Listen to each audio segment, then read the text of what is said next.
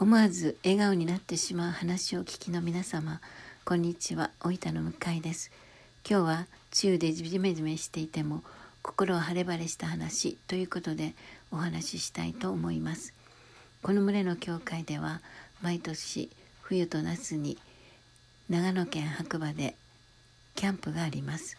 今年ももうすぐですが7月25日から27日まで夏のキャンプがあります。たくさんの祝福や恵みを神様が与えてくださる素晴らしいキャンプです。今日は今年の冬のキャンプの帰りに起こったことをお話ししたいと思います。冬のキャンプが終わって参加された皆さんはバスで空港に着きそれぞれ予約された飛行機で帰られます。私はいつも安いチケットを利用するため羽田のキャビンホテルで1泊し次の日に帰るというルートを取ります。その日羽田のホテルその日羽田のホテルを朝早めに出て成田空港で待つことにしました。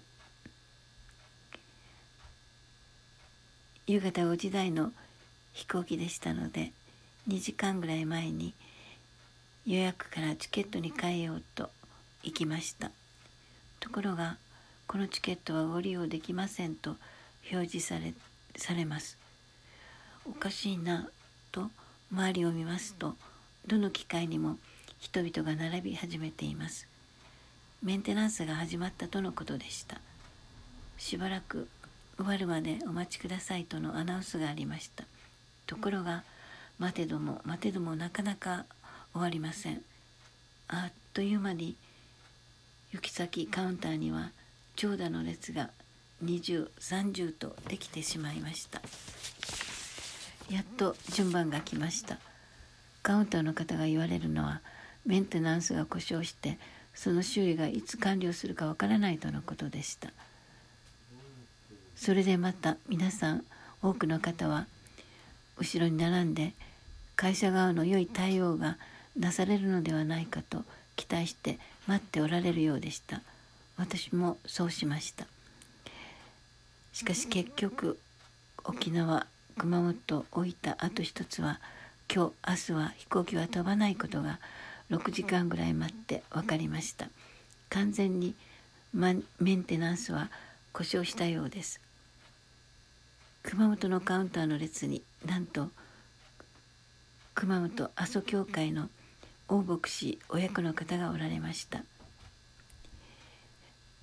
どうなるかわからないから羽田に戻って新しいチケットを買って明日羽田から帰るとのことでした。私は最後まで粘って良い対応に期待していましたがダメでした。結果6時間以上待ったことになります。そこでやっと私はどうやって帰るとはたと気づきました。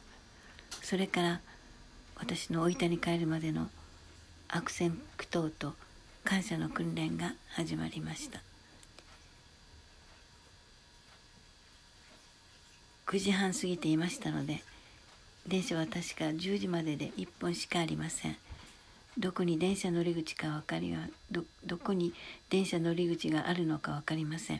聞きながら走り感謝しながら走り最終電車にギリギリ間に合いました。乗ったのはいいけど明日はどうやって帰る？ともうパニックです。iPhone で調べるけどびっくりするほど高いのです。先ほどお会いした大牧師のお嬢さんに電話しました。すぐに調べてくださって朝一番だと一番安いチケットがあるということで予約を取っていただきました。朝一番じゃないと日曜日の礼拝には間に合わないのです。本当に感謝でした。